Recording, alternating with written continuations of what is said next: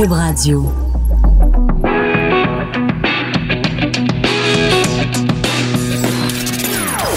Des opinions bien à elle. Sophie Durocher. Son franc-parler ne laisse personne indifférent.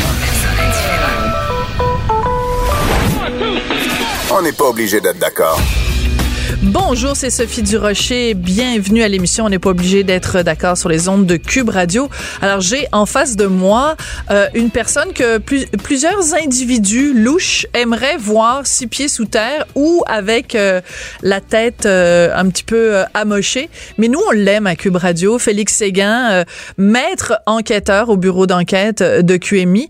Félix, à chaque fois que je te parle, il y a toujours un ou deux malotrus ou personnages malfamés qui euh, euh, soit te fait des menaces, soit euh, souhaite s'en prendre à toi. Comment tu vis avec ce genre de situation? Ben, pas mal quand même. C'est un, ça fait partie de, de, de ce qu'on expérimente dans ce, dans ce métier-là de, de, journaliste et d'enquête, mais aussi de journaliste qui suit les activités du crime organisé. Ça mm. prend quelqu'un pour suivre ces activités-là. Parfois, il y a des reportages qui heurtent et ça a été le cas. tu réfères, Sophie, à Francesco Del Balso, là, mm-hmm. qui, qui a été arrêté puis euh, accusé, puis reconnu coupable et sentencé pour des menaces qu'il a fait après un reportage où on est en train de le mettre, de le placer à Québec, en train de récolter la protection dans un racket de protection chez des pizzerias, des, restaurateurs. Puis là, bon, euh, il a proféré des menaces, il est en prison maintenant, et puis quoi, la vie continue. Oui, la vie continue, mais tu me racontais une anecdote avant qu'on aille en onde.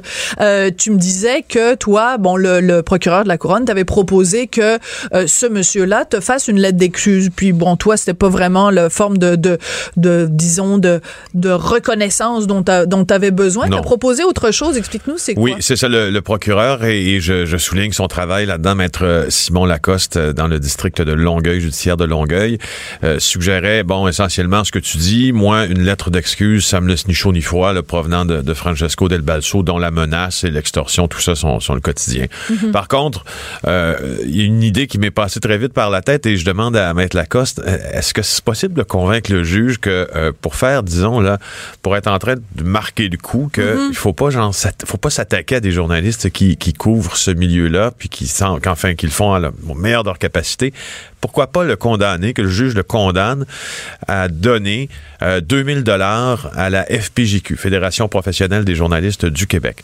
Euh, Maître Lacoste a, obtenu euh, que M. Del Balso verse 2000 dollars à la FPJQ, mais à mon grand dame, la FPJQ l'a refusé.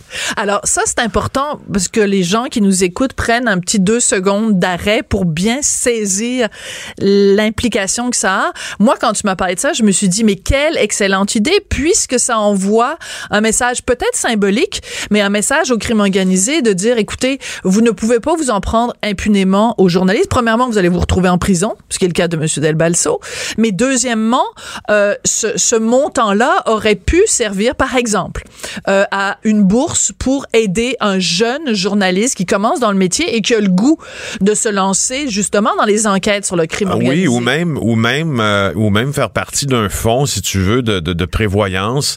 Euh, euh, qui aurait pu être octroyé à un journaliste qui se voit, exemple, je sais pas moi, qui se fait passer à tabac ou poursuivi par quelqu'un du crime organisé parce qu'il a écrit sur ce sujet, etc. Alors la FPJQ aurait pu le, dédommager ainsi. Cet argent-là aurait pu servir également à ça. C'est donc, c'est donc un message qui aurait été aussi envoyé assez fort au crime organisé en disant, regardez, c'est un zéro pour les journalistes. Là, euh, là vous avez vous avez perdu une manche importante. Mais et l'argument qui a été utilisé par la FPJQ, c'était de dire c'est de l'argent sale, donc on en veut pas. Un peu comme François Legault qui dit le pétrole sale, on n'en veut pas. Là, c'est de l'argent sale, mais en même temps, ben tout l'argent qui provient de euh, du crime organisé, c'est de l'argent sale. Pourtant, des fois, on leur demande de rembourser un certain nombre de choses. Donc, à ce moment-là, on arrête de on arrête de euh, de de prendre leur maison, on arrête de prendre leurs armes. On veut plus jamais punir financièrement le crime organisé. Alors, en fait, tu as absolument raison. Euh, et puis, quoi que quoi que je me dois de respecter la décision de, la FPJQ. On a le droit de, la critiquer, par contre. Le droit de, de, ne pas être en accord avec celle-ci aussi. Ce concept-là de, de, remettre de l'argent quand mhm. c'est ordonné par le juge, ça fait partie d'une forme de justice, si tu veux, réparatrice, n'est-ce pas? Voilà. Et, euh, et ce n'est pas lui, et ce n'est pas, exemple, bon, dans le cas d'espèce de Del Balso, ce n'est pas lui qui dit, bon, bon, bon, moi, je vais prendre mon argent sale et je vais donner ça à des journalistes. J'aurai euh, au moins... Dans une hein, enveloppe brune. dans une enveloppe brune, au moins, tu sais, je, je, me serais fait du plaisir. Euh, mais, mais non, c'est le juge qui, qui lie euh, un accusé à, à, donner ça sous forme de réparation, comme il le fait souvent, ce juge-là, pour euh, le Centre d'aide aux victimes d'actes criminels, le CAVAC. Ce serait donc dire que le gouvernement accepterait aussi de l'argent de la, de, la, mafia, ce qu'il fait. bon, en tout cas, donc ça peut se débattre. Je trouve c'est intéressant d'en faire le débat de toute façon. Tout à fait. Ben voilà, ben, de toute façon, c'est pour ça que l'émission s'appelle On n'est pas obligé d'être ben d'accord, parce que je trouve que c'est une question à débattre. En fait, c'est une question de morale. Est-ce qu'on accepte de l'argent euh, sale? Si c'est pour euh, euh, faire quelque chose de propre avec. ben c'est ouais, bon, ben c'est ça. C'est quand on condamne un fraudeur à rembourser. ben bon, on a l'argent de la fraude, mais on le retourne aux investisseurs floués. Bon, c'est Elbaz là qui vient d'être condamné dans l'affaire du CUSUM. Yanaï Elbaz. Bon, ben il a il a il a reçu enfin 10 millions de dollars pour de la part de SNC Lavalin pour dans l'octroi des contrats. Ben si à un moment donné on arrive à récupérer ce 10 millions de dollars là, est-ce qu'on va dire ben non, on n'en veut pas poser de l'argent sale? Je trouve que la logique est un peu euh, est un peu ouais, il y a, ouais, y a une, peut-être distorsion de logique dans ça, mais euh, mais bon, peut-être qu'à l'avenir on pourra on pourra en reparler. Peut-être que ça arrivera. J'espère que ça arrivera plus. En fait, qu'il y a des mafieux qui menacent des journalistes, mais si ça arrive à nouveau, quoi. En tout cas, message à tous les méchants de la terre. Arrêtez de vous en prendre à Félix Séguin. Nous on l'aime, on l'aime en un seul morceau. Fait que vous allez me trouver sur votre chemin si jamais vous en prenez à Félix. Félix, la raison pour laquelle tu es, la vraie raison pour laquelle tu es là aujourd'hui, c'est dans le dossier de cette histoire que moi je trouve hollywoodienne. C'est vraiment cette histoire hallucinante. Donc des trois Québécois qui ont été impliqués dans ce complot pour importer de la cocaïne en Australie. Alors il y avait déjà deux des personnes impliquées dans ce complot-là, Mélina Roberge et Isabelle Lagacé, la mesdames selfie croisière autour du monde, qui avaient déjà été condamnées. Mais là, c'est le troisième comparse, André Tamine, qui lui est condamné euh, à huit ans de prison. Mhm. Toi, quand tu as vu cette sentence-là de la part de la juge australienne, est-ce que tu trouves que c'est euh, approprié, c'est une sentence bonbon? Est-ce que tu penses que ça va envoyer le bon message aux gens euh, impliqués dans ce dossier-là que tu connais comme le fond de ta poche? Là? Oui, oui, on a fait une, heure d'émission sur, sur une, une demi-heure d'émission sur les filles en Australie. On a fait ça l'an passé. On s'est rendu en Australie pour documenter ça. on avait de l'information extrêmement, extrêmement exclusive, je dois le dire, dans ce cas-là, puis qui nous montrait un peu qui avait ourdi ce complot-là, puis c'était Euh, et puis, bon, pour la question sur la sentence d'André Tamine, est-ce que c'est une, sentence entre guillemets, pour reprendre l'expression de Claude Poirier, bon, bon, la réponse c'est non, parce qu'il faut regarder aussi le, fameux quantum de ce qui a été donné euh, aux autres accusés. Donc, euh, en novembre 2017, Isabelle Lagacé, elle avait copé de sept ans et demi de prison. Mélina Roberge, qu'elle avait copé de huit ans de prison en avril, mhm. avait choisi de plaider coupable un peu plus tard. Elle avait refusé d'avouer ses torts au départ. Puis là, on a André Tamine qui en a pour 8 ans et 5 mois, mais il y a beaucoup plus de cocaïne qui a été trouvée dans la capine d'André Tamine voilà. que chez les filles. D'où ma question. C'est pour ça que je trouve, me disais, euh, à, à, à, cocaïne égale, ouais. ça aurait été normal qu'ils aient la même sentence. Mais si lui a cherché à en importer plus que les deux autres, est-ce que normalement, ça aurait pas mérité une sentence plus élevée? Non, mais la, le, vrai truc dans ça, Sophie, c'est qu'André Tamine, c'est entre autres lui la clé de voûte qui a fait en sorte que l'on a pu résoudre une partie de cette enquête-là. Savoir comment le complot a commencé, savoir qui étaient les gens qui étaient impliqués dans le complot, qui ne seront mhm. probablement jamais arrêtés d'une part. Et d'autre part, c'est André Tamine également qui a, qui a dénoncé des présumés complices qui sont toujours ici, là, qui faisaient partie de, de ce, cette croisière mhm. autour du monde sur le Sea Princess, des gens qui sont toujours ici et qui permettra peut-être leur extradition par son témoignage. Donc, est-ce que est-ce qu'on peut dire qu'il a collaboré donc avec la couronne et que c'est ça qui lui a valu peut-être une réduction de peine entre guillemets? Oui, et euh, André Tamine euh, semble-t-il selon les informations que nous possédons collabore depuis un certain temps ah, et avec la couronne mais avec la police australienne également. Parce que enfin, sur les documents de la police australienne euh, sur lesquels nous avons mis la main, il y a beaucoup d'informations euh, que l'on et nominatives entre autres que l'on n'a Ouais. pas pu divulguer parce qu'il y a plein de gens qui n'étaient pas accusés. Mais on comprend que cette information là ne vient pas juste de renseignements policiers puis de collaboration exemple avec la GRC ça vient de quelqu'un qui a décidé de livrer de parler. euh, euh, euh, ses collègues puis les co-conspirateurs dans tout ça un peu à la police là. Mais est-ce que ça veut dire que le fameux André Tamine, si mettons qu'il purge, purge pardon, la totalité de sa peine, normalement il va être admissible à une libération conditionnelle Oui. au bout d'un certain temps, mais 2022 disons, pour être- voilà. pour- Alors en 2022, disons qu'il est en libération conditionnelle, ce gars-là il va sortir de prison en Australie, il va avoir une couple de personnes qui vont l'attendre à la sortie de prison avec des oranges là. Euh, Ce qu'il faut dire, c'est qu'André Tamine risque de mourir en prison aussi. Euh, Ah, selon oui? les informations que l'on possède, il est Ah, gravement oui? malade, oui. Et c'est peut-être ce qui a fait en sorte d'accélérer, si tu veux, sa prise de conscience, euh, puis de décider, parce que ça arrive, hein, des gens qui sont malades en prison, puis euh, t'es assez âgé, hein, Monsieur Tamine, là, euh, sexagénaire déjà, puis Ouais. déjà assez malade. Certains nous parlent de cancer, là, ça reste à valider, mais on sait qu'il est très malade. Hmm. Alors, s'il sait qu'il ne lui en reste plus pour longtemps, ben il a peut-être décidé de s'amender. Et puis, enfin, c'est tout pointe, tout pointe vers, vers dans cette direction-là. Et cette histoire-là est absolument fascinante. Depuis les tout débuts, euh, on se rappelle donc ces deux jeunes femmes, Mélanie et Isabelle, les deux qui étaient sur cette croisière.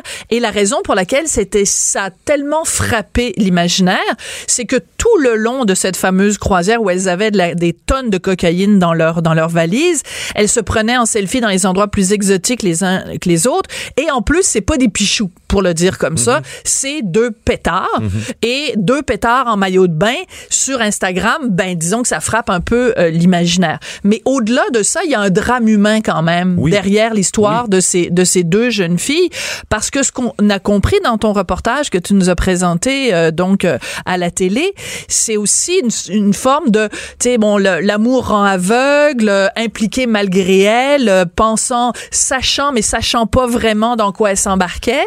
Mais c'est une des seules euh, causes, en tout cas je- récentes, là, à ce qu'on peut, euh, à ce qu'on peut ressasser dans les, les- les dernières importantes, où le culte de la personnalité, le culte de la beauté, du média social, du selfie, euh, du fast, du bon euh, et du cher, est allé conduire directement euh, ces filles-là en prison. Parce que, pour te rappeler, Sophie, quand ces filles-là s'embarquent à partir de Cork en Irlande sur le fameux Sea Princess, tu l'as bien documenté, ils vont faire le tour du monde et se prendre en photo. Sauf que ils font plusieurs erreurs qui font en sorte, et notamment ce qui, ce qui, ce qui, ce qui, ce dont ils abreuvent les médias sociaux, c'est-à-dire des photos d'elles en légère Ben oui. tenue, ben, ils font en sorte qu'ils ils soulèvent des avis de guet qui fait en sorte que les différents pays du Commonwealth, surtout, vont être en train de les suivre. Donc, ils courent cette course au selfie et cette course à la, à la popularité sur les réseaux sociaux leur a aussi, ça, ça a causé Nuit. leur perte, leur Ben a aussi nuit. Donc, on- et la juge, quand elle sentence, euh,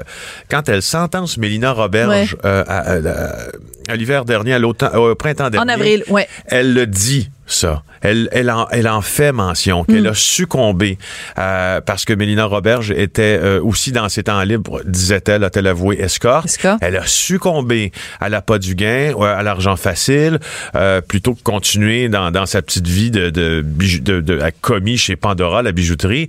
Alors, en ayant succombé à ça, Mm. elle a fait des mauvais choix qui, qui l'ont amené là. Mais c'est pour ça, tu vois, depuis le début, quand on se parle, toi et moi, de cette histoire-là, puis je dis ça de façon pas du tout ironique quand je dis que c'est hollywoodien, c'est que je trouve qu'il y a un scénario de film là-dedans. Tu nous parlais tout à l'heure de Monsieur Tamine qui, euh, se sachant malade et sentant peut-être la fin proche, décide finalement de, de, de plaider coupable et donc de, de, de, de recevoir sa sentence. Il y a ces deux jeunes filles, l'appât du gain, euh, le, le, la fascination morbide pour euh, la célébrité, euh, le- le- l'importance des apparences. Je trouve qu'il y a quelque chose de terriblement, il y a comme un drame shakespearien Ouais. mélangé avec un commentaire social Oui, sur oui. le 21e siècle, sur la- l'époque qu'on vit. oui. Et, et je veux dire, puis en même temps, je veux dire, euh, c'est terrible parce que importer de la cocaïne, ça veut dire euh, des dizaines et des milliers de, de jeunes Australiens qui auraient pu, euh, excuse-moi du cliché, mais tomber dans l'enfer de la drogue. Il y a tout ça là dans cette histoire-là. C'est sûr qu'il y en a un scénario de film à, Ouais. à écrire avec ça, puis aussi parce que euh, tout ce que tu dis est, est vraiment, vraiment fidèle à la réalité. Euh, puis c'est une analyse qui est fine et pertinente Puis rajoute à ça aussi le fait que derrière tout ce que tu racontes là, il y a des forces occultes maintenant aussi qui jouent, qui, qui ces co-conspirateurs là qui font partie, euh, qui font partie de la pègre euh, moyenne-orientale, entre autres. Il y a des portions de l'histoire qui se déroulent au Maroc. Il y a des gens ici aussi très gros importateurs de cocaïne qui sont derrière mhm. cette affaire-là, qui ont des contacts directement au cartel de Sinaloa. On a, on peut, on a, si on met tout là-dedans, je, je, je, je, te jure, Sophie, qu'on a, qu'on a en tout cas, il y a une recette pour Hollywood, là, c'est sûr. Oui, mais euh, ce scénario, c'est peut-être toi et moi qui allons, qui allons l'écrire. En tout cas, j'espère que Martin Scorsese ou quelqu'un d'autre euh, nous écoute parce qu'ils sont tous branchés sur Cube Radio. C'est évident. En fait, Tarantino. ils, vont, probablement nous, nous live tweeter. Hein, oui, moi, je pense que c'est même du, du Quentin Tarantino. c'est ça que ça prendrait. Mais, mais plus sérieusement, c'est que je pense aussi qu'il y a, euh, pour la population québécoise, je pense à, à la famille de ces gens-là. Tu sais, à la famille d'une Mélina Roberge, à la famille d'une, bon, Isabelle, j'oublie tout le temps son prénom, pauvre elle, Isabelle Lagacé. Euh, c'est, tu sais, quand, quand t'arrive quelque chose comme ça, puis je veux pas faire de l'agisme, mais quand t'as as 60 ans, bon, c'est pas la même chose que quand ça arrive à quelqu'un qui est dans la, dans la fleur de l'âge, quelqu'un qui commence dans sa vie. Tu dis, après, quelle, quelle va être leur vie quand elles vont sortir de prison? Je pense qu'il y a aussi, au-delà des erreurs qui ont pu être commises, il y a aussi ce drame-là de se dire, comment la vie de ces deux jeunes femmes-là va être marquée à tout jamais? Tu as absolument raison. il y a des, il y a des drames euh, familiaux dans ça qui sont importants à souligner. Celui de Mélina Roberge, entre autres. Mélina Roberge, euh, selon les informations que l'on possède, a toujours nié à son père notamment, à qui hmm. elle parlait très souvent, à plusieurs reprises, à chaque jour pendant une certaine période en prison, a toujours nié qu'elle était impliquée foncièrement dans ce complot. Et son père, à un certain moment donné, de ce qu'on, de ce que l'on comprend, décide de tourner le dos, si tu veux, un peu à sa fille. Hmm. Euh, et il, n'est pas euh, heureux de la tournure des événements. On peut bien le comprendre, mais il est surtout, enfin, il nous semble surtout extrêmement triste du mensonge qu'il y a à travers tout ça, tu comprends? Hmm. Alors, c'est oui. Alors, c'est là où il y a des drames euh, humains, puis des querelles familiales qui viennent intervenir à travers tout ça. Parce que à travers ton métier, c'est sûr que ton, ton, ton job, ton boulot, ton, ta définition de tâche, c'est de dire, bon, un tel a commis tel crime, un tel est impliqué, il y a des ramifications X et Y, Z.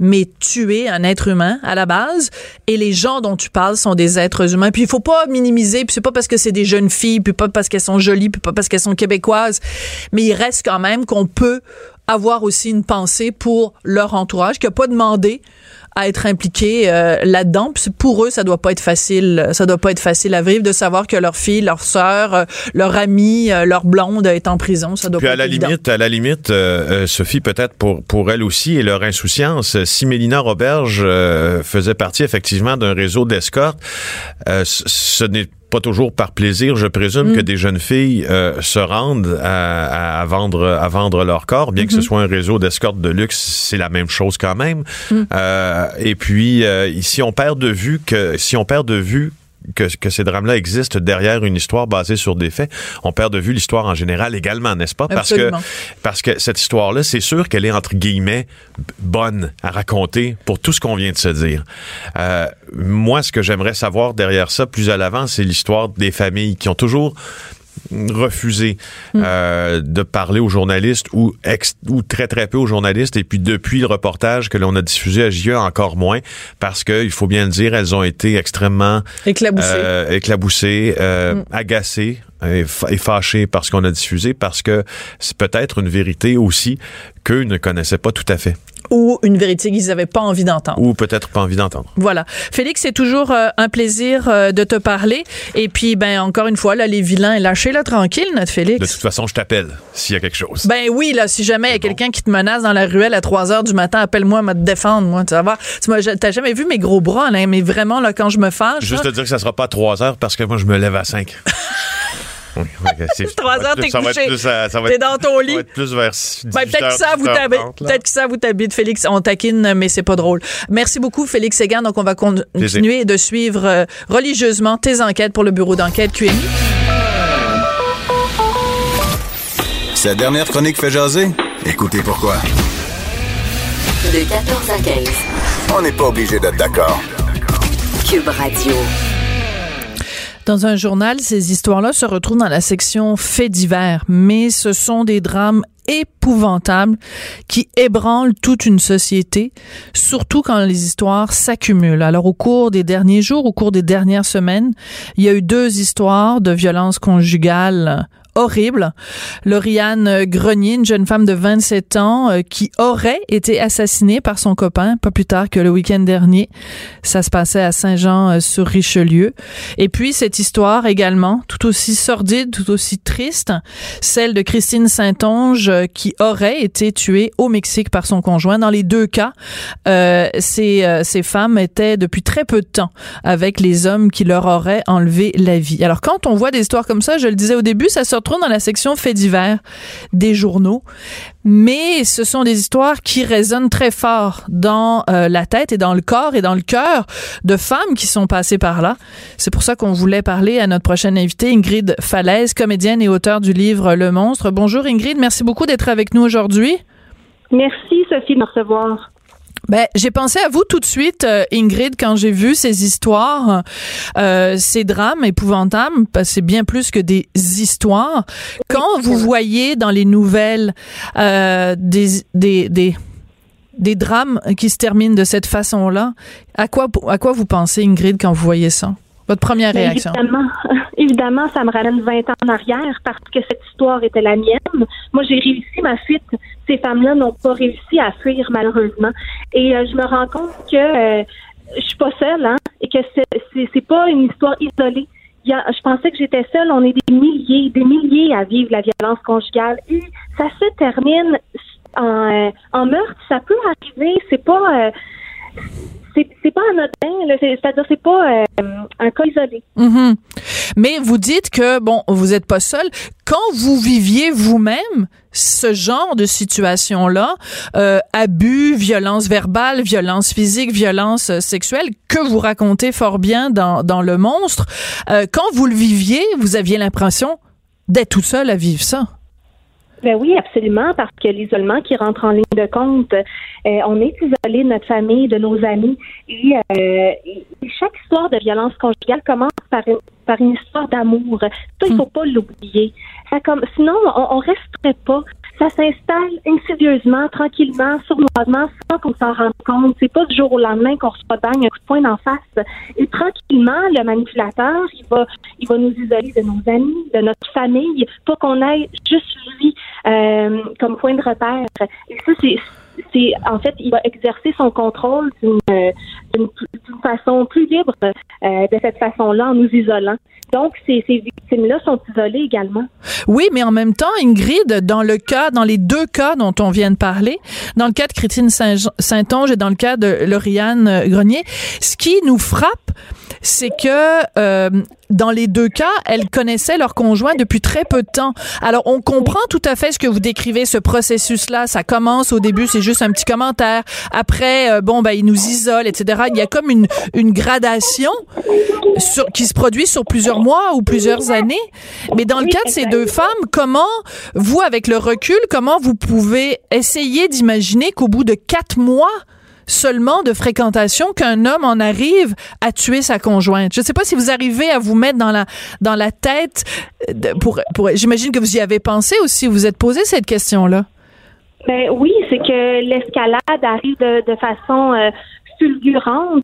C'est que les étapes, euh, le cycle tourne plus rapidement dans ces cas-là. Donc, ils sont passés très, très vite. C'est des très, très fins manipulateurs. Hmm. Plus ils sont fins manipulateurs, plus, euh, plus c'est dangereux, en fait, et plus c'est difficile de s'en sortir. Donc, euh, donc euh, le- la séduction, après ça, l'isolement, après ça, la, la manipulation, la violence verbale s'est installée très, très, très, très, très rapidement dans Oui. ce cas-là. C'est-à-dire que ça- le processus est le même, c'est juste que dans certains cas, il peut s'étendre sur dix ans, puis dans d'autres cas, ben c'est juste euh, en quatre mois, le- l'escalade se fait juste euh, beaucoup plus rapidement, mais le processus est exactement le même. Ah, je pense qu'on a perdu Ingrid. De toute façon, on avait un petit peu euh, des, euh, des problèmes techniques. Alors, euh, on, on, va on va la rappeler pendant qu'on essaye de rejoindre Ingrid Fallet. D'ailleurs, vous l'entendiez, hein? On entendait une petite voix de bébé et nous avait prévenu Ingrid qu'elle allait en effet avoir son bébé avec elle et qu'on aurait peut-être du, du, bruit sur la ligne. Mais là, on avait vraiment carrément de la difficulté à l'entendre. Alors, Ingrid est de retour. Vous êtes bien gentille de de, de, de, reprendre notre appel. Merci Ingrid. C'est parce qu'on avait beaucoup ben de problèmes techniques avec votre téléphone. Là, on espère que ça va mieux, que ça va mieux aller.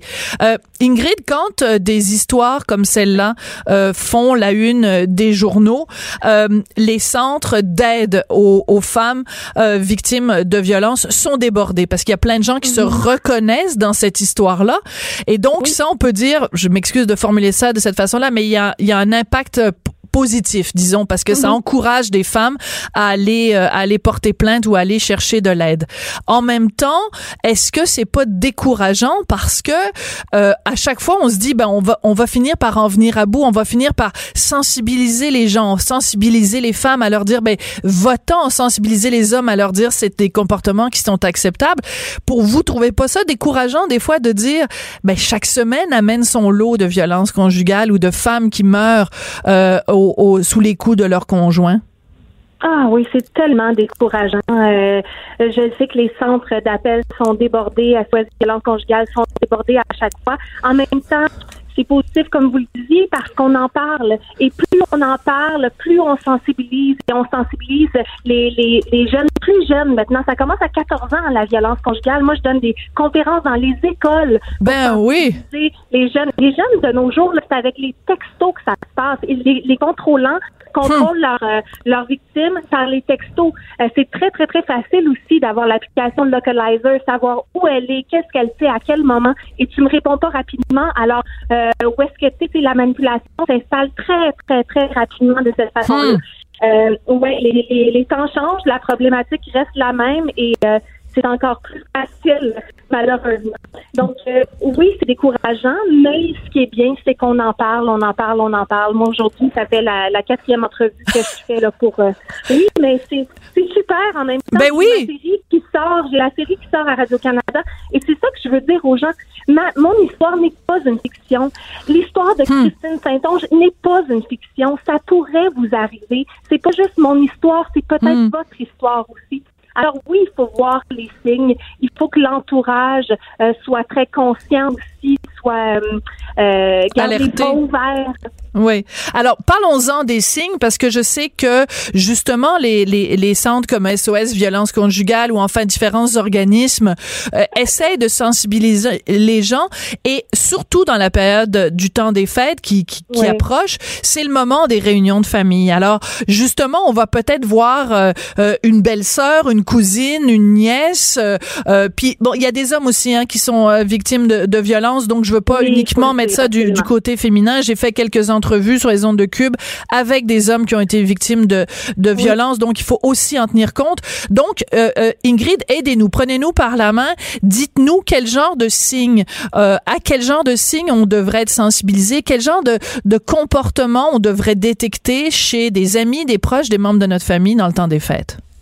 Mais c'est dès que euh, la personnalité change, les vêtements commencent à changer, on s'habille plus sobrement, on baisse la tête, on commence à marcher sur des œufs, hmm. on balbutie un peu quand on parle, euh, le climat de, de peur s'installe, quand la personnalité de, de notre ami, notre soeur, notre collègue change, quand elle s'isole, surtout le premier signe, hmm. c'est l'isolement. Pour mieux contrôler, il va isoler sa victime. Donc, tes amis sont pas à la hauteur, ils t'aiment pas, ta famille ne m'aime pas. Et c'est très délicat parce que lorsqu'il dit ta famille ne m'aime pas, ben effectivement, la famille sent qu'il y a quelque chose qui cloche. Hmm. Mais là, il vient de valider que, que la famille aime pas le conjoint. Donc, euh, l'amoureuse va vouloir défendre son mhm. conjoint. Donc, c'est très, très, très insidieux. Euh, donc, ça, c'est les premiers, premiers signes. Euh, mets pas tes bottes parce que tes bottes sont trop sexy, ta jupe est trop courte, euh, tu te maquilles, ben, c'est, c'est parce que t'es une pute, tu te maquilles pas, c'est hmm. parce que tu prends pas soin de toi. Dès que ces mots-là arrivent, dès que la personnalité, dès qu'il veut changer la personnalité et isoler, c'est, euh, c'est les premiers, premiers signes. Mais en même temps, vous dites, bon, ça, c'est les premiers signes et je, je comprends très bien. Mais en même temps, euh, est-ce qu'il n'y a pas, euh, vous dites que ce sont des fins manipulateurs, donc ils vont aussi contrôler la, la, la, personne, que ce soit une fille ou, ou un garçon, pour faire en sorte qu'elle ne parle pas. Donc, il faut, il faut qu'on soit pas juste alerte à ce que la personne nous dit, mais surtout alerte à ce que la personne ne nous dit pas. Ah, vous avez tellement raison, parce que le manipulateur va dire, euh, par exemple, bon, moi je viens d'avoir un enfant, j'ai mon père me demande bon comment ça va, je, suis fatiguée, et mon conjoint va se lever à côté de moi et dire ben c'est ça, que je fais jamais rien. c'est de cette façon. Donc, ce que ça va faire, c'est que ben, c'est de ma faute. Et là, j'ai même plus le droit de dire que je suis fatiguée. Là, c'est un exemple. Moi, ça va très bien, ma vie. Oui, oui, oui. On a compris que le jeu, le jeu était pas le jeu Ingrid Falaise, là. Non, c'est ça, exactement. Donc, c'est le genre de choses qu'il va dire, mais euh, un cas isolé comme ça, c'est-à-dire que si c'est si c'est juste une fois, bon, c'est pas grave, on dit à notre conjoint, ben là, euh, non, c'est pas ça que je voulais dire, puis on s'explique. Mais un manipulateur, c'est c'est euh, un geste comme ça à la suite de l'autre, il y en a beaucoup, beaucoup, beaucoup. Ou mm. juste un autre exemple, euh, c'est on mange toujours à la maison on ne sort pas, hmm. on prend des commandes pour emporter, juste pour isoler davantage. Mais oui, les silences, un manipulateur aussi là, va blesser par les silences. Il va pas parler pendant des heures et des heures et des heures, et là on va se sentir coupable, on va penser que c'est notre faute et on va finir par aller s'excuser de quelque chose hmm. qu'on n'a pas fait. Vous comprenez comment ça se passe? Donc oui, on a peur de parler parce qu'à chaque fois qu'on a parlé, ben il nous a, euh, il nous a rentré dedans, il nous a, euh, il nous a sommé de nous taire et, euh, et on n'ose plus parce qu'on perd l'estime de nous. Hein? Donc, euh, on perd la parole et c'est leur arme la plus forte parce qu'ils nous entretiennent dans le silence. C'est pour ça qu'il faut briser le silence. Mais c'est pour ça que je suis contente aussi euh, de vous parler et, euh, et c'est important. Et je vous remercie, Ingrid, de continuer malgré tout à, à, continuer à prendre la parole parce qu'on le sait pas. Il y a peut-être il y a peut-être une personne qui nous écoute, même s'il y en avait juste une, euh, une personne qui nous écoute et qui va dire, mon Dieu, mais ce qu'elle décrit, Ingrid, c'est c'est moi.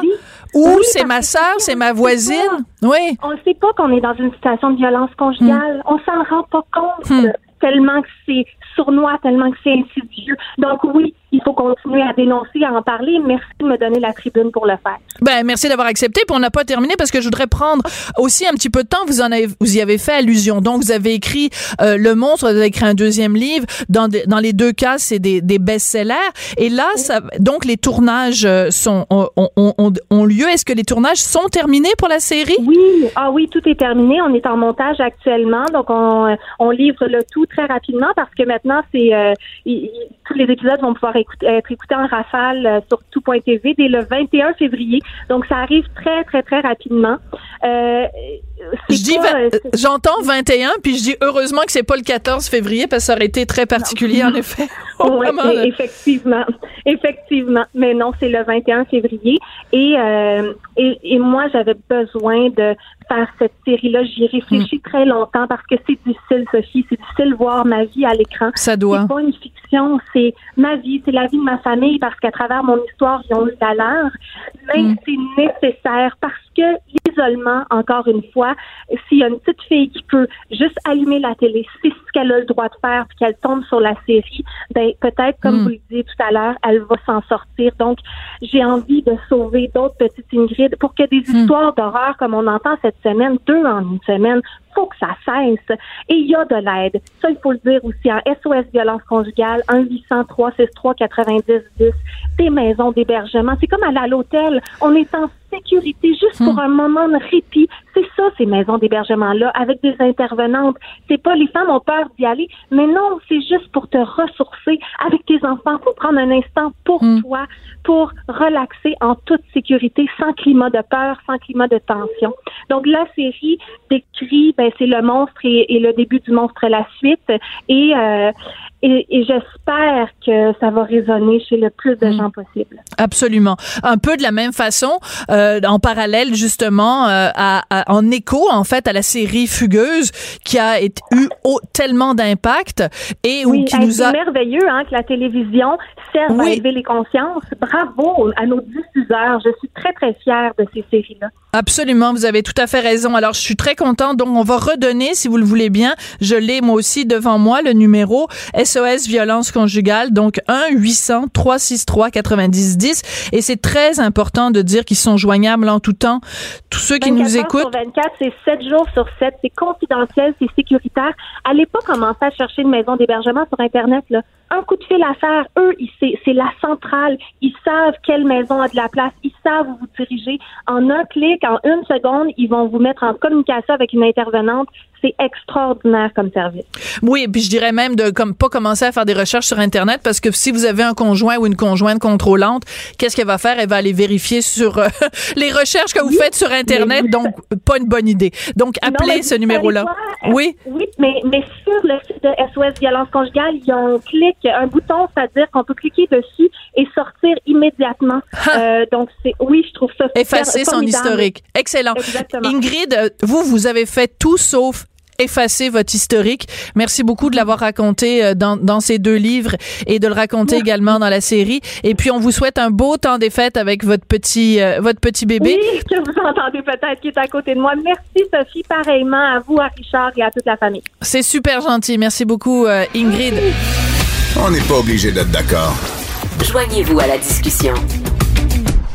Appelez ou textez 187 Cube Radio. 1877 827 2346.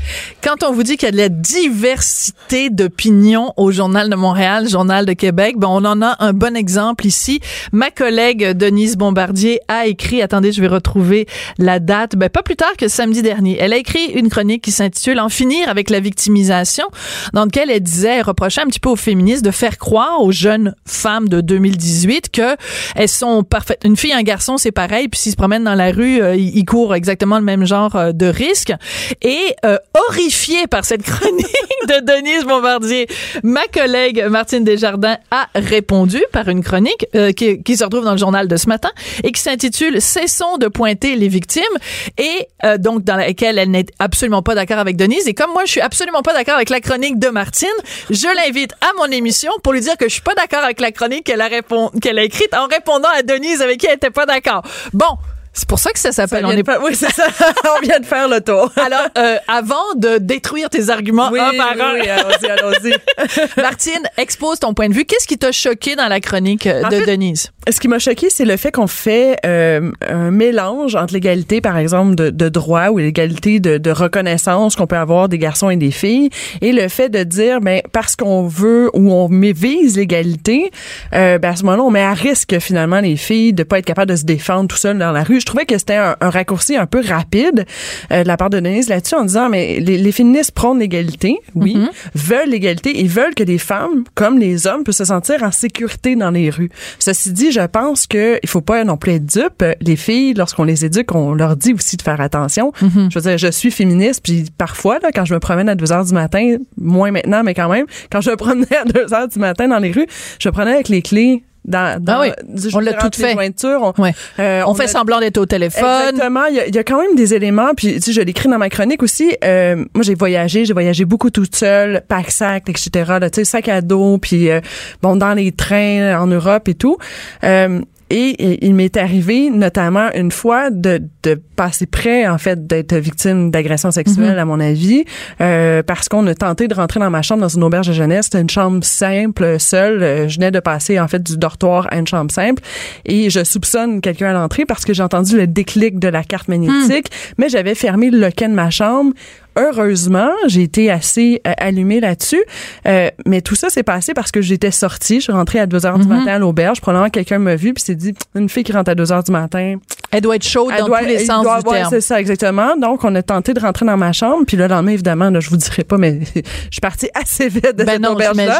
J'ai eu très peur, mais ce que je dis, c'est justement, c'est, je pense que il faut pas mélanger le fait que les féministes dénoncent l'égalité de droit et le fait que les filles euh, et les femmes actuellement ont les mêmes droits ou sont, sont autant en sécurité que les hommes. Je pense que le discours des féministes n'est pas du tout à ce niveau-là. Alors, la partie où je suis entièrement d'accord avec toi, mais j'ai toujours dit, puis je l'avais dit à moment j'avais été interviewée avec euh, à, l'émission de Pat Lagacé à Deux hommes en or, j'avais dit la seule différence qu'il y a, Pat, entre toi et moi, c'est que toi, tu vas sortir du Monument National, boulevard Saint-Laurent, là où l'émission est tournée, puis tu vas aller à ton auto qui est garé euh, quatre rues plus loin, puis tu vas te promener dans la rue en sifflant.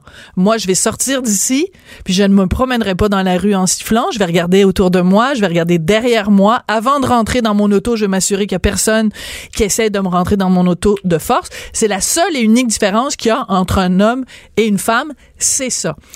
Ce que je reproche, et je pense que c'est ce que Denise Bombardier voulait dire, ce que je reproche au, à un certain courant du mouvement féministe, c'est nous on a été élevés Denise et moi même si on n'est pas dans la même génération où on se faisait dire tout le temps la peur du gros méchant loup. Hmm. On se faisait dire ne te retrouve jamais toute seule dans la même pièce qu'un gars dont tu n'es pas certaine que c'est un gars correct. Euh, ne rencontre jamais des collègues de travail seuls. Tu sais, on, on était peut-être trop, mais on a été élevé dans cette crainte constante du gros méchant loup. Tout le temps, tout le temps, tout le temps.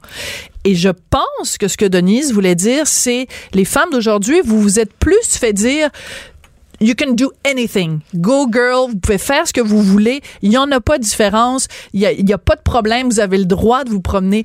C'est sûr que c'est une injustice. Si une fille se promène habillée sexy, c'est une injustice qu'elle se fasse agresser. Mais je pense qu'on ne rend pas service aux femmes en leur disant t'as tous les droits puis il y en a pas de problème parce qu'il y en a des conséquences il y Ben, en a en des fait, trous de cul dans la Oui, vie mais c'est pas parce qu'il y a des conséquences qu'elle n'a pas le droit de le faire. C'est-à-dire, il faut, faut, je pense qu'il faut faire les- la, la part des choses. c'est-à-dire qu'il faut Et- les responsabiliser pense- mais pas les culpabiliser Exactement, parce que je pense que à une certaine époque, on disait aux filles faites attention, faites attention, faites attention, mais on, on se retournerait jamais vers les gars pour leur dire hey, le consentement les gars, c'est important. Et je pense qu'aujourd'hui, c'est là qu'est la différence. Et je pense que ça c'est le combat des féministes. C'est de dire écoutez les femmes et les hommes ont les mêmes droits. Elle a le droit de se sentir en sécurité. Elle a aussi le droit de dire non. Elle doit apprendre à dire non. Ça c'est une autre affaire. Mais il faut aussi que le garçon ou l'homme derrière accepte aussi le non qui est dit à tout moment de la relation. mais tu et sais c'est très- là où je pense qu'on a manqué un peu. Et c'est sûr que bon, il y a plus de cours d'éducation sexuelle. On, on a commencé à les remettre dans les écoles, là. Mais c'est justement cet élément-là. J'entendais tout à l'heure Ingrid, la question de la violence conjugale. Moi, je me souviens, adolescente, j'étais dans un collège avec des sœurs et on nous apprenait c'était quoi le cycle de la violence conjugale. Ben oui. Et c'était important et c'était un enseignement qui nous permettait notamment de se protéger et de comprendre c'est quoi le rouage. Mais évidemment, moi, j'étais juste avec des, des filles, mais ma sœur a subi, euh, euh, subi, a eu la même, la même formation et il y avait des gars à, son époque Mhm. et les gars, en fait, euh, ont eu un choc. C'était la première fois qu'on leur parlait. On leur parlait fait, de ça. de cet élément-là. Et c'est, c'est là où j'en ai euh, un, peu soupé. C'est qu'on est toujours en train de dire aux filles, faites attention, faites attention, faites attention, mais à aucun moment on ne responsabilise les garçons ou encore la société autour qui a un rôle à jouer aussi. Attends, t'es en train de me dire que en ce moment, dans la société québécoise, en 2018, qu'on n'est jamais en train d'envoyer le Ben, message trouve gars du on consentement. Voyons, Non, on- on a, en fait, ça a été fait- l'année où on a parlé juste de ça. Ben, en fait, oui. Martine, Ce qu'on fait, ce qu'on fait, c'est surtout les filles qui dénoncent, mais ce qu'on n'explique jamais aux garçons, c'est comment aussi accepter le, le consentement. J'ai l'impression, et c'est drôle, hein, parce que j'ai publié justement ma chronique. La première chose que j'ai eue, c'est trois hommes qui sont venus se plaindre encore une fois. Ouais, mais là, parle-moi pas des machin, tapons. machin. Parle-moi pas des tapons là, sur les me- médias sociaux. Il y en a, il y en a de toutes mais sortes. c'est des tapons. exactement ça. C'est Ouais. à chaque fois, on, on oublie la question de l'éducation du consentement pour pointer encore. Et les hommes, c'est ça qui OK. répondent. Alors, c'est de dire, que- je suis d'être pointée, oui, mais, OK, mais comment fonctionner avec le consentement? Il y a un super livre d'ailleurs qui est sorti, c'est euh, après euh, MeToo, l'amour après MeToo. Je conseille à tous les hommes qui se sentent castrés actuellement d'aller le. Franchement, ça vaut la peine. Oh, castré, non, non, mais c'est vrai. C'est la première chose qu'ils nous disent. Le OK. MeToo nous a castrés. On peut plus tomber en amour. On peut plus faire. Est-ce euh, que ce c'est possible? Est-ce qu'on peut, il nous reste deux minutes. Ouais. Est-ce qu'on peut trouver un terrain d'entente? OK. Est-ce que c'est possible? Est-ce que tu peux considérer que quelqu'un qui a, mettons, il s'appelle Louis, il a 25 ans, il vit au Québec, et lui, il est terrorisé parce qu'il se dit, regarde, moi, là, si je couche avec une fille, puis que quand bien même, à chaque étape, j'ai mis la main dans le soutien-gorge, elle m'a dit oui. J'ai mis la main dans la culotte, elle a dit oui. On s'est retrouvés dans le lit, elle l'a dit oui. Le lendemain, elle peut se retourner en disant ben mon oui, je le pensais pas vraiment. Est-ce que tu peux concevoir que pour un Louis de 25 ans, c'est difficile en torpinouche parce que ça existe des histoires comme ça. Ça existe des histoires comme ça, mais il y a aussi le fait que la majorité, en fait, des histoires qu'on a d'abus puis d'agression, là, c'est des gens qu'on connaît. Hein, c'est 70 Je le sais, mais tu réponds Et pas ça- à ma question. mais Qu'est-ce en que tu fait- dis à Louis 25 ans? Tu lui dis Ben, quoi Louis plus, en plus 25 que tu ans? as pris le, le- le prénom de mon fils, fait que ça me, ça, Ah. me, ça me perturbe un peu. Mettons qu'il s'appelle euh, autre chose. non, c'est correct. Il n'y a pas de problème. Ça va être à 25 Louis? ans. Mais en fait, ce que je dis, c'est euh, s'il a, vér- il a vérifié à toutes les étapes, à ce moment-là, il n'y a rien à se reprocher. Il n'y a rien à se reprocher. La fille, le lendemain, s'en va sur Twitter Oui, mais la puis elle fille- dit Louis, c'est un trou de cul. Puis là, la Mais un police moment- débarque Ben parce oui, que c'est arrivé à l'Université Laval, Martine. Mais ça, ça arrive, ce type d'éléments-là, et je pense que, Est-ce que tu comprends que les gars, ils aient peur? Oui, mais c'est pas le cas de tous les éléments et je pense qu'à un moment donné d'écouter aussi les victimes parce qu'il y en a des victimes des vraies victimes c'est sûr qu'il y a des il y a des cas comme ça qui sont vraiment malheureux où les filles accusent à tort et à travers parce qu'elles se sentent mal ou elles n'acceptent pas finalement ce qu'elles ont fait la nuit dernière parce que je sais pas one night ça faisait pas partie de sa de sa Mais c'est mentalité à puis elle veut l'humoriste pas- américain, là, oui. Elle veut pas, elle veut pas l'accepter, c'est une chose, mais de dire que euh, tous les abus et des agressions comme ça ne devraient pas être c'est pas ça dénoncés. que je dis. Je sais, C'est c'est ce que, je dis. Puis il faut faire attention parce que 70 comme je le disais, on connaît l'agresseur, c'est pas quelqu'un qui est arrivé dans une allée sombre, et donc c'est encore plus difficile de dénoncer puis de parler. Donc il faut aussi écouter et être capable d'écouter les victimes qui parlent. Ben, je pense qu'il faut écouter les victimes. Ça, je suis tellement d'accord avec toi. Est-ce qu'on peut aussi écouter la déroute des hommes qui ne savent plus comment se positionner? Mais c'est pour ça que je dis, ce livre-là, là, L'amour Ok. après MeToo, il faut vraiment aller le voir, ça vaut vraiment la peine. Le- Lisez-le, demandez-le pour Noël, ça va faire du bien. Ah oui, ça va faire un beau cadeau Ça va être sapin, ça. extraordinaire dans le bon Noël. bonjour l'esprit des fêtes. On va parler de MeToo à Noël. Entre la dinde et la tourtière, là. Finir une année 2018 discussion avec sur le consentement. a rien. Et pourquoi pas le temps des fêtes avec les parties, c'est peut-être le meilleur moment. OK. Merci beaucoup, Martine. Donc, on continue à te lire. Surtout quand tu réponds à une chronique d'une autre chroniqueuse puis que tu viens chez une autre chroniqueuse parler de la chronique que tu as écrite en réponse à. Merci beaucoup. Merci. On n'est pas obligé d'être d'accord. Pour nous rejoindre en studio, Studio à commercial cube.radio. Appelez ou textez 187 Cube Radio. 1877 827 2346. Si je vous dis le nom Zineb El Razoui, est-ce que ça vous dit quelque chose? Cette femme courageuse était venue il y a quelques années à l'émission Tout le monde en parle. Elle était journaliste à Charlie Hebdo. Elle avait échappé miraculeusement à l'attentat à Charlie Hebdo parce qu'elle était en vacances à ce moment-là à l'extérieur euh, du pays. Mais elle avait fait euh, euh, sienne la cause de Charlie Hebdo. Elle était venue nous en parler. Alors, je vais vous faire écouter un extrait du passage de Zineb El Razoui cette semaine à la télévision française, puis je vous en parle après. Mais aujourd'hui, dans les associations de déradicalisation, on va raconter à des radicalisés que l'islam est une religion de paix et d'amour et qu'il n'y a rien à voir, qu'il faut pas critiquer, il faut pas dire du mal du prophète. Comment voulez-vous déradicaliser comme ça? Il faut confronter ces gens idéologiquement. Il faut leur dire ce que tu penses là, c'est n'importe quoi, ce n'est pas bon. Il faut que l'islam se soumette à la critique, qu'il se soumette à l'humour, qu'il se soumette aux lois de la République, qu'il se soumette au droit français. On ne peut pas venir à bout de cette idéologie en disant aux gens l'islam est une religion de paix et d'amour et c'est juste le terrorisme qui est, mal. Donc les associations d'accord, mais quel contenu on met dedans Alors, euh, je pense qu'il y a peut-être un message sur différentes associations de déradicalisation ici euh, au Québec. Mais au-delà de ça, Zineb, depuis qu'elle a fait cette sortie, elle reçoit des centaines de tweets, des menaces de mort, des appels à la violence, des appels au viol. Ben oui, c'est une femme. De nombreuses insultes de la part d'intégristes musulmans, mais pas que ça. Et euh, comme le disait avec beaucoup d'à-propos Claude Fournier aujourd'hui sur Internet, ça nous prendrait des El Zawi euh, au Québec pour euh, dénoncer ce genre de choses. Il y en a quelques-unes, Leila Lesbet, il y en a quelques-unes. Il y a Jamila Benhabib, euh, Nabila Ben Youssef. Elles sont quelques-unes au Québec. Est-ce qu'on les entend? Pas tout le temps? Parlons-en à Catherine Dorion, par exemple. Cube Radio.